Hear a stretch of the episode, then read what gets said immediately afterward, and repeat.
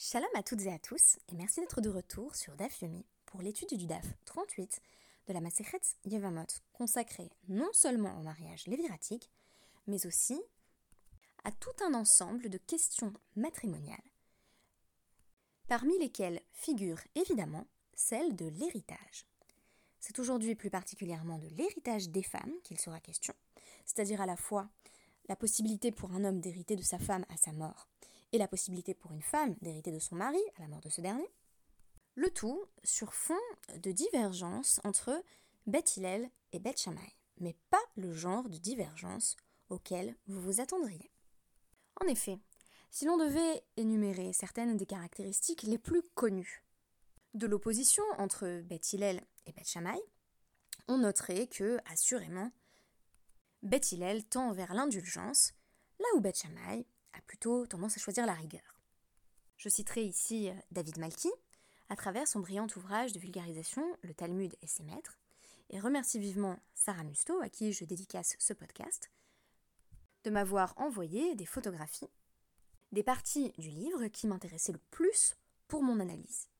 Il s'agira de l'une de mes trois références majeures dans ce podcast, donc le Talmud et ses maîtres de David Malki et deux articles euh, tirés de l'encyclopédie disponible sur Jewish Women's Archive, que je m'efforcerai de synthétiser et de traduire en français. Malky reprécise ainsi que l'école de Chamaï incline vers la rigueur et celle de Hillel vers l'indulgence est chose connue. Cependant, parfois, c'est tout le contraire. En effet, dans 24 cas selon Rabbi Meir, sur plus de 300 questions qui opposent Beth Hillel et Beth Shammai, on a plutôt l'impression que euh, c'est Beth Shammai qui tend euh, vers l'indulgence. Si vous voulez, vous pouvez consulter le tout début euh, de la Maseret Betsa. Notre première Mishnah euh, du traité Betsa parle spécifiquement de certains de ces cas où c'est Bet Shammai, notamment dans les lois liées à Shabbat et aux fêtes, qui va aller le plus vers l'indulgence.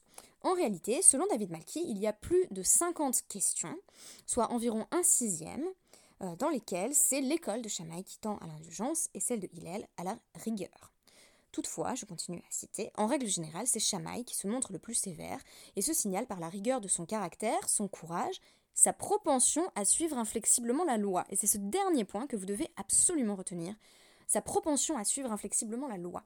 Parce que on va affirmer que Beth Shammai est le grand protecteur des droits des femmes, notamment en matière d'héritage, mais ce n'est qu'un exemple. Or, si Beth Shammai se distingue par une forme de propension idéaliste à appliquer euh, la Torah à la lettre, alors on pourrait aller jusqu'à affirmer que on est plus proche de l'esprit de la loi quand on fait en sorte d'assurer aux femmes un meilleur statut social. Et je ne dirais pas autre chose à travers mon podcast d'aujourd'hui, tandis que Beth Hillel est souvent présentée comme étant du côté euh, de la réalité pratique, et reflète par conséquent une situation sociale bien établie à l'époque, en vertu de laquelle les femmes étaient concrètement inférieures aux hommes, soumises à ceux-ci, de sorte que, sous l'égide de Beth Hillel, leurs droits se voient limités. J'en donnerai plusieurs exemples. Je vais donc organiser mon podcast à travers trois parties. À travers la première partie, je vais m'aider du résumé du Daf Yomi Center pour vous présenter certaines des lois de l'héritage liées à la Ketouba.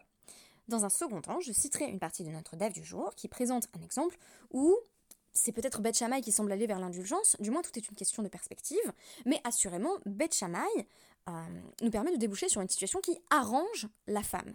La femme en particulier, la femme sota, c'est-à-dire soupçonnée d'adultère, puisque euh, Beth Shammai, en cas de décès de son mari qu'il avait accusé, va lui permettre de se soustraire à ce rituel humiliant et contraignant. Dans un troisième temps, je m'efforcerai de généraliser ce cas à l'échelle de l'ensemble des discussions entre Beth et Beth en présentant mon hypothèse personnelle, à savoir que euh, est effectivement euh, plus proche de l'esprit de la Torah et d'une société euh, idéale dans laquelle le patriarcat n'aurait pas de prise, et que c'est pour cela que Beth est toujours aussi strict, mais dans la défense du droit des femmes. Il est beaucoup question, à travers le DAF 38, de euh, ce qui se passe quand l'épouse meurt et qu'il faut distribuer son héritage. Ce qui est notamment en jeu, c'est la distribution de la somme contenue dans la ketouba. Ce que notre DAF appelle la ketouba n'est pas le contrat de mariage en tant que tel, mais l'argent que euh, le mari accepte de remettre à sa femme euh, en cas de divorce ou en cas de décès. Donc c'est une, sécurité financière, si vous voulez. En plus de euh, la somme définie par la ketouba, qu'on peut aussi appeler ketouba, donc si vous voulez, ketouba c'est l'engagement sur la somme et la somme elle-même, euh, la femme allait entrer dans le mariage avec deux types de propriétés qui lui appartenaient. Donc d'une part, on avait les nirse meloug, des propriétés de la femme dont l'époux pouvait bénéficier tant qu'ils étaient mariés et qu'il devait restituer dans l'état dans lequel euh, il les avait laissés au moment euh, du divorce, par exemple, ou qui lui étaient automatiquement restitués en cas de, mort du mari. Donc imaginons que, euh, en guise de, de Nirse Meloug, l'épouse entre dans un mariage avec des terres. Alors, le mari fait fructifier ses terres, ou au contraire, fait en sorte que ces terres perdent de la valeur par de mauvais investissements. La femme va bénéficier, lors de son divorce ou lors de la mort de son mari, euh, de la terre telle qu'elle aura été laissée par l'époux. La particularité des Nirsemeloug, c'est que la valeur évolue. Elle peut donc euh, augmenter ou décroître selon les choix du mari. Tandis que les Nirse Barzel sont des types de possessions qui euh, appartiennent, donc bien sûr au départ à la femme, et qui passent sous la propriété du mari pendant le mariage.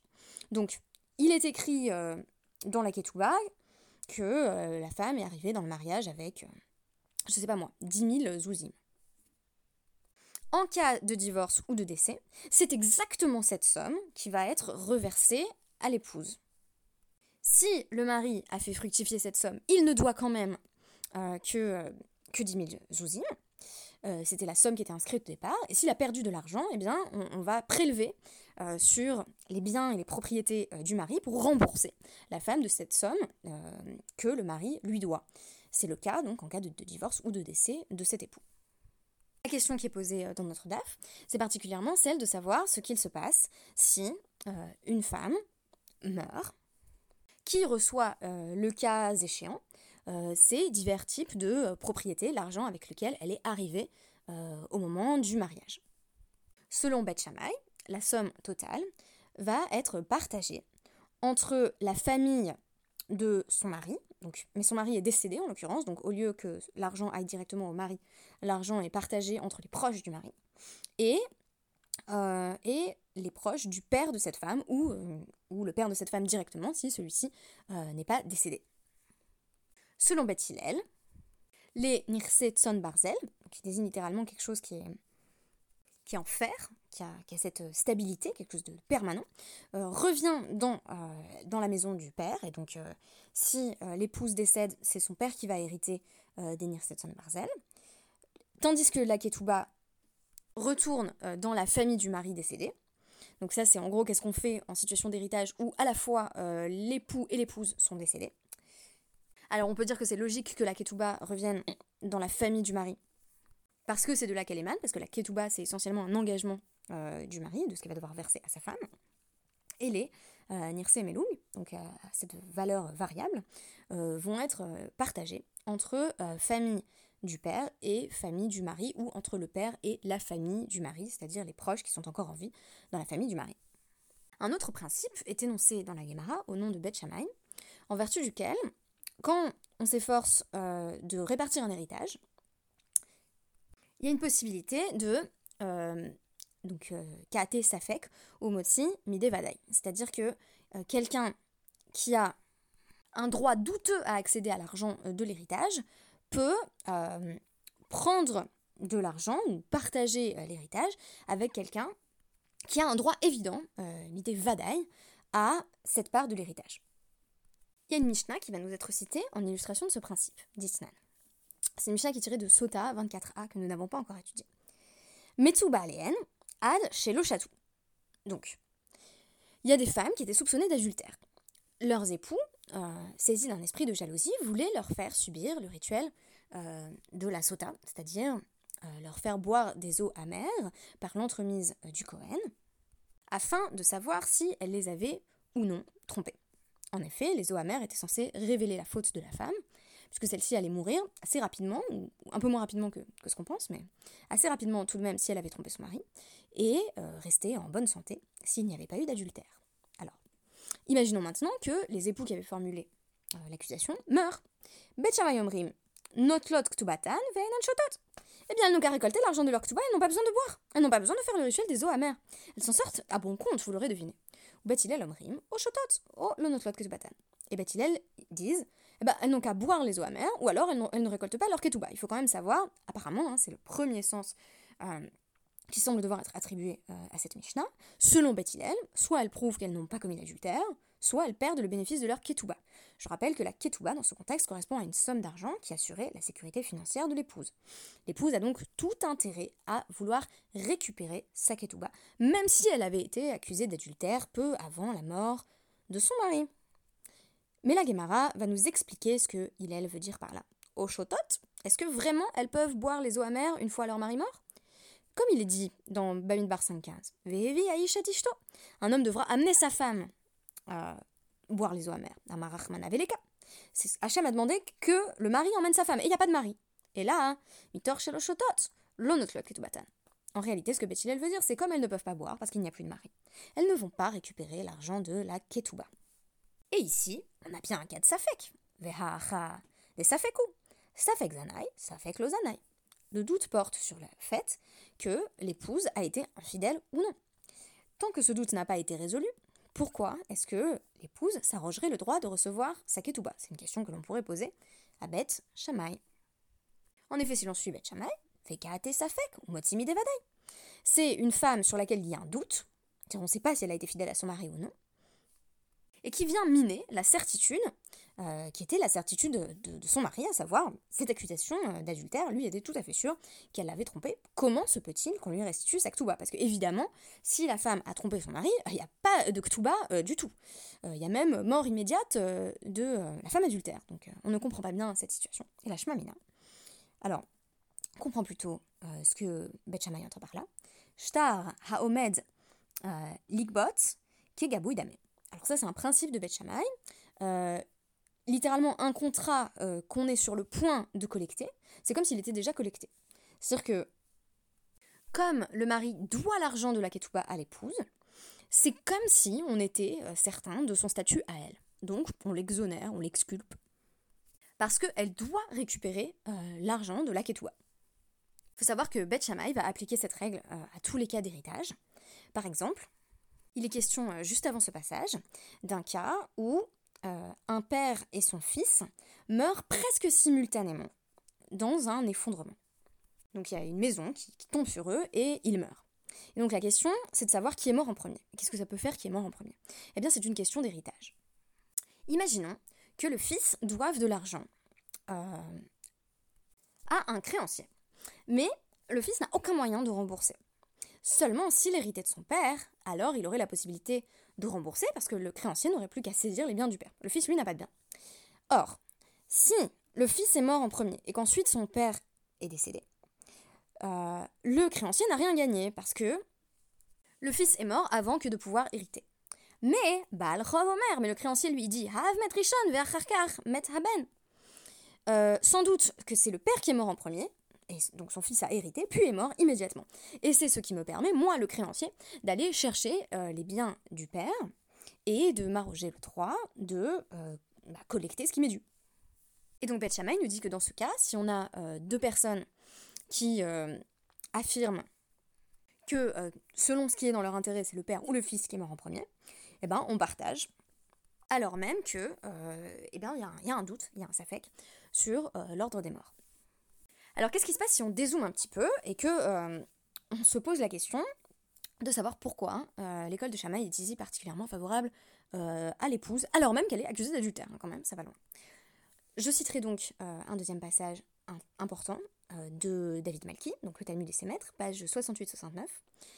Fidèles à leur précepte de venir en aide aux faibles et aux déshérités, les disciples de Chamaï statuent toujours en faveur de la femme, lorsqu'ils discutent avec l'école de Hillel d'affaires matrimoniales. Donc, exemple, ils soutiennent qu'un homme ne peut pas répudier son épouse sans son consentement quand elle n'est pas coupable d'inconduite, tandis que les élèves de Hillel disent qu'il peut la répudier. Euh, et donc, c'est Rabbi Akiva qui va préciser que même si euh, elle a simplement laissé brûler un plat, euh, le divorce est possible.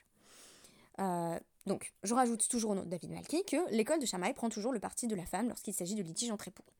C'est totalement évident ici, puisque euh, cette femme accusée d'adultère va, selon l'école de Shammai, pouvoir recouvrer sa ketouba sans avoir à passer par un rituel humiliant, le rituel des eaux amères.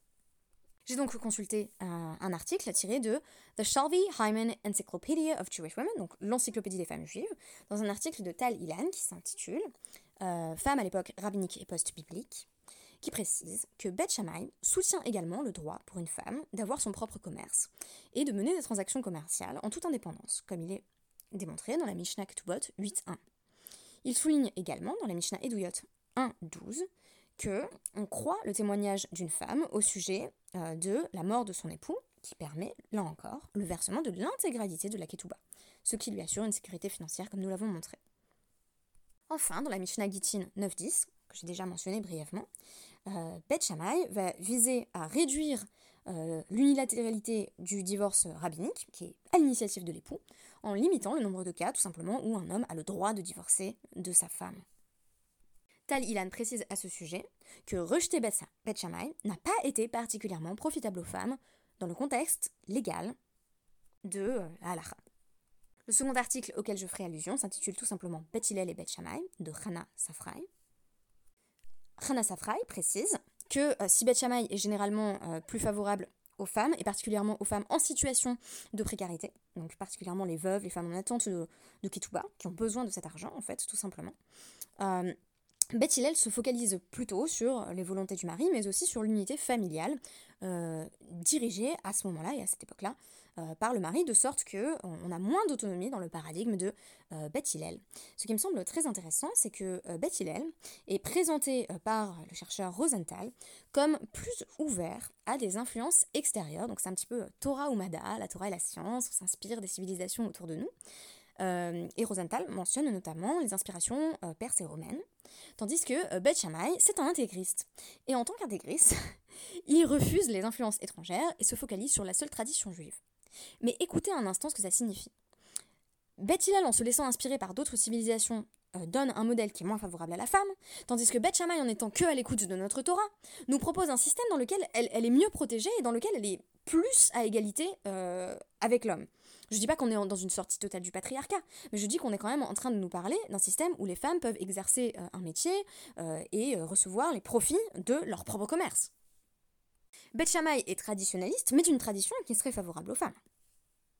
La Mishnah Yevamot 15.2 nous donnera une autre occasion d'analyser les différends entre Beth Hillel et Beth. Et on remarque que systématiquement, on a une tendance de Beth Hillel à limiter les cas qui vont euh, permettre à la femme d'être libérée ou de toucher sa ketouba, et que ça va être l'inverse pour Beth Shammai, c'est-à-dire que Beth va limiter l'autorité du mari sur sa femme. Alors je ne vous spoile pas trop la suite, mais vous allez voir que euh, les bases de ce différent vont avoir des influences euh, sur notre tradition de manière générale. Et tout à coup, quand on dit oui, la loi de Beth Shammai, ce sera pour l'ère messianique, enfin, je me suis toujours demandé ce qu'on voulait dire par là. Et là, je comprends mieux. C'est-à-dire que si l'ère messianique, comme l'avance des penseurs tels que le rabbi de Lubavitch, et euh, annoncé par l'accès croissant des femmes euh, à l'étude et à un meilleur statut de manière générale euh, dans le monde juif, alors on se rapproche de l'ère messianique en suivant de plus en plus Beth Et donc, on vit encore dans le paradigme de Beth c'est-à-dire que nous sommes dans une société qui est dominée par le patriarcat. Ça, c'est la réalité. Beth c'est pragmatique. Les hommes dominent les femmes, et donc on, met ça euh, en, place dans la loi. C'est-à-dire que c'est plus une loi euh, qui est descriptive que prescriptive, en fait. C'est déjà le cas. Euh, on constate déjà qu'il y a une domination du père de famille dans, la structure familiale, donc on va l'entériner. Tandis que Beth c'est le rêve d'autre chose, qui serait plus fidèle en fait à la halakha et à la tradition juive. Alors je vous propose de croire avec Shammai à ce rêve d'une plus grande autonomie féminine. Et je dirais un dernier mot là-dessus il ne faut pas confondre euh, l'attitude de Beth Shammai avec de la compassion. La compassion, on la trouve beaucoup plus facilement chez Hillel. C'est pas de la pitié, c'est pas que Beth Shammai ça pleure dans les chaumières parce qu'il pense aux, femmes qui, n'auront pas de ketouba. C'est que Beth Shammai pense que c'est plus fidèle à la loi juive. Et ça c'est important. C'est-à-dire c'est pas signaler que euh, voilà, il, a pleuré, il était très triste. Non. Euh, c'est plutôt à Beth Shammai qu'on prête la cohérence intellectuelle et la rigueur, et à Beth Hillel qu'on prête une forme de patience très coulante, et en fait pleine de compassion. Euh, donc, euh, je répète que euh, c'est ça, en fait, l'idéal de la loi juive. c'est simplement ce que je voulais affirmer aujourd'hui. Je sais que ça va loin. J'espère que Sarah Musto approuvera, ainsi que les autres chamaïtites parmi vous. Merci beaucoup. Chakasher Vesameach.